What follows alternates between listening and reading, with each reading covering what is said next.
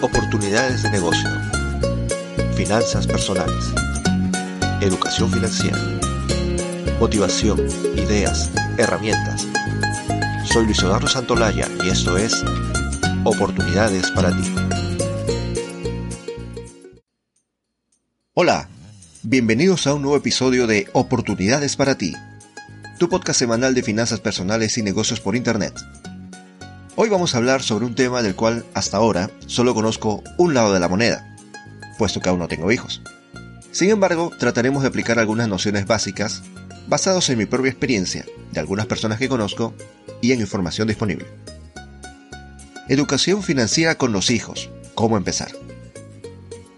Yo empecé a trabajar muy temprano. Al principio, medio a regañadientes, porque a los 14 años uno lo que quiere es estar con los amigos, las fiestas y otras actividades típicas de la edad. Sin embargo, esto es algo por lo que siempre le estaré agradecido a mi padre. Gracias, Lucho. Para entrar un poco en detalles. Había terminado el segundo año de secundaria, y como en el colegio las notas no terminaron particularmente sobresalientes, pero tampoco malas, a finales de aquel 1987, mi papá tuvo la brillante idea de que podía aprovechar las vacaciones de verano para aprender cosas nuevas y ser útil de alguna manera. Y vaya que lo fue. Así que a mis casi 14 años, hice mi debut en el mundo laboral en una estación de radio local allá en Iquitos, capital amazónica del Perú. Y me pasé tres buenos meses como asistente de programación. Y lo mejor de todo, recibiendo mis primeros ingresos. Una propina en realidad.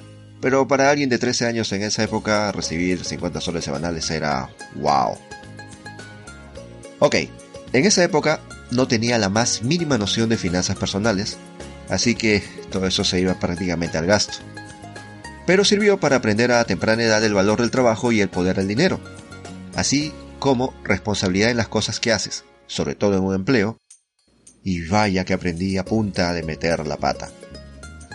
Un año después me mudé a Lima con la familia, en donde terminé la secundaria. Y, nuevamente, gracias a mi papá, grande viejo, al poco de terminar la secundaria pude empezar a trabajar en un organismo cultural de la Marina, donde permanecí cinco años iniciando ya de manera definitiva mi carrera laboral. En el año 94 me mudé a vivir en un apartamento compartido con mi mejor amigo, así que también desde edad relativamente temprana, 20 años, tuve que aprender a lidiar con los gastos, obligaciones y demás responsabilidades. En el 99 mi amigo se mudó a otro país, y como mantenerme en el apartamento sobrepasaba mis posibilidades, aunque tarde me di cuenta de eso, tuve la necesidad y la fortuna que mis padres pudieran recibirme en casa nuevamente a mediados del 2000. y allí permanecí un par de años hasta que finalmente viajé a Caracas el 2002 para regresar 15 años después a Lima. Y aquí estoy. Finalizado este preámbulo, debo decir que yo, al igual que muchos, tuve la buena fortuna que mis padres estuvieran dispuestos a ayudarme en tiempos de necesidad, pues fue en gran parte gracias a ellos que pude salir de Venezuela con mi novia y mis tres hijos felinos hace ya un par de años. Pero su generosidad de ninguna forma es algo fuera de lo común, tratándose de nuestros países hispanos.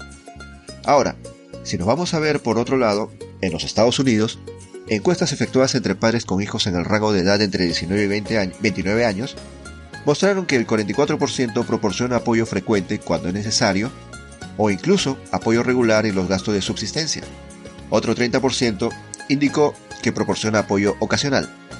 Los padres pueden tener diferentes razones para ayudar financieramente a sus hijos, pero el denominador principal es que creen que efectivamente sus hijos necesitan de su ayuda. Finalmente son padres, y como tales es que actúan. Pero según la columnista Janet Bodnar, los padres no deben apoyar a sus hijos adultos de manera indefinida. Los hijos deben esperar que se les corte el financiamiento en algún momento y no deberían resentirse cuando finalmente esto pase pues eso es parte del proceso de crecer.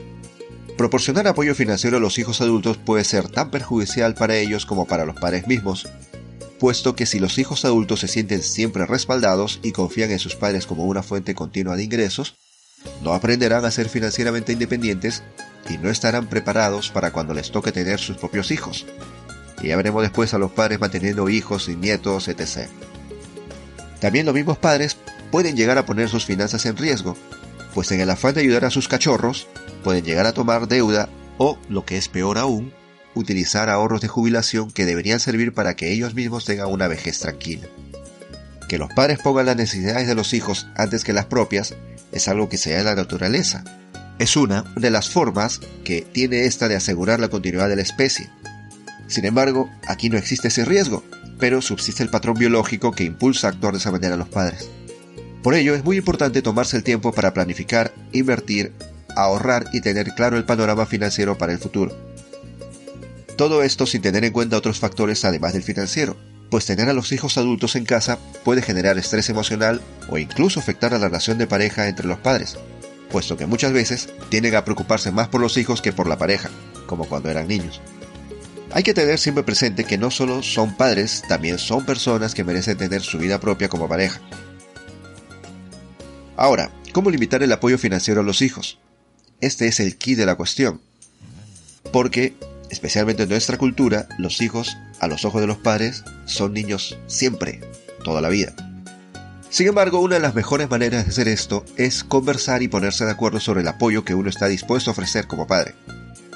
Mientras los hijos están estudiando su carrera, los padres deben empezar a inculcarles la necesidad que se vuelvan financieramente independientes y hacerles saber de qué manera y hasta cuándo podrán apoyarlos una vez que se gradúen. Darles herramientas y recursos que les sirvan para que aprendan a gestionar sus propias finanzas harán que sea más fácil la transición de contar con el apoyo paterno a valerse por uno mismo.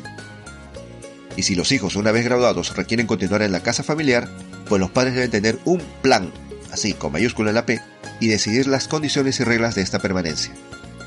Acordar el pago de un alquiler o aportes para la manutención y los gastos de la casa son puntos básicos que deben especificarse. Las reglas sobre comportamientos, horarios, visitas, etc. también. De hecho, no sería mala idea hacerles firmar un contrato tipo alquiler, aunque eso ya sería irse un poco al extremo, aunque podría funcionar. Los padres tienen todo el derecho a hacer esto pues es su casa y deben poner las reglas.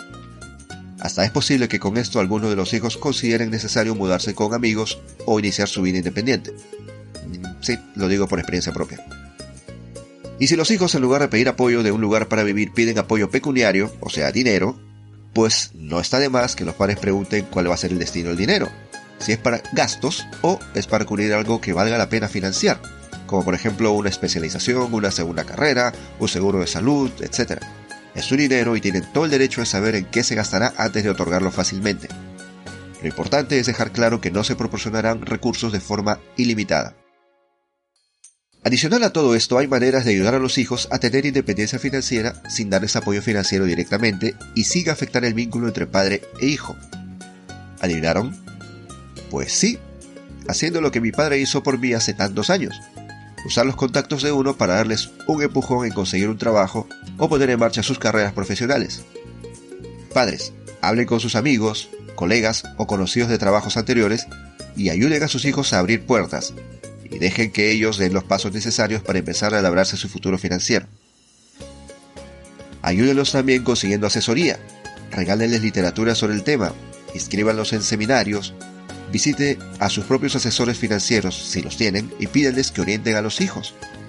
Ayúdenos a crear su propio plan para la independencia financiera con metas claras según sus aspiraciones y expectativas. También puedo invitarlos a que escuchen este podcast y visiten nuestro sitio web oportunidadesparati.com, donde podrán conseguir ideas para empezar a generar ingresos por Internet. Muchas gracias por escucharnos, deseo que tengan un gran fin de semana. Espero contar con ustedes la semana próxima para un nuevo episodio.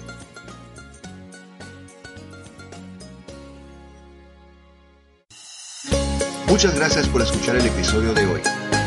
Si te gustó, suscríbete a nuestro podcast en iBooks, Spotify, iTunes, Himalaya, Deezer y TuneIn. O visítanos en podcast.oportunidadesparati.com. Hasta la próxima.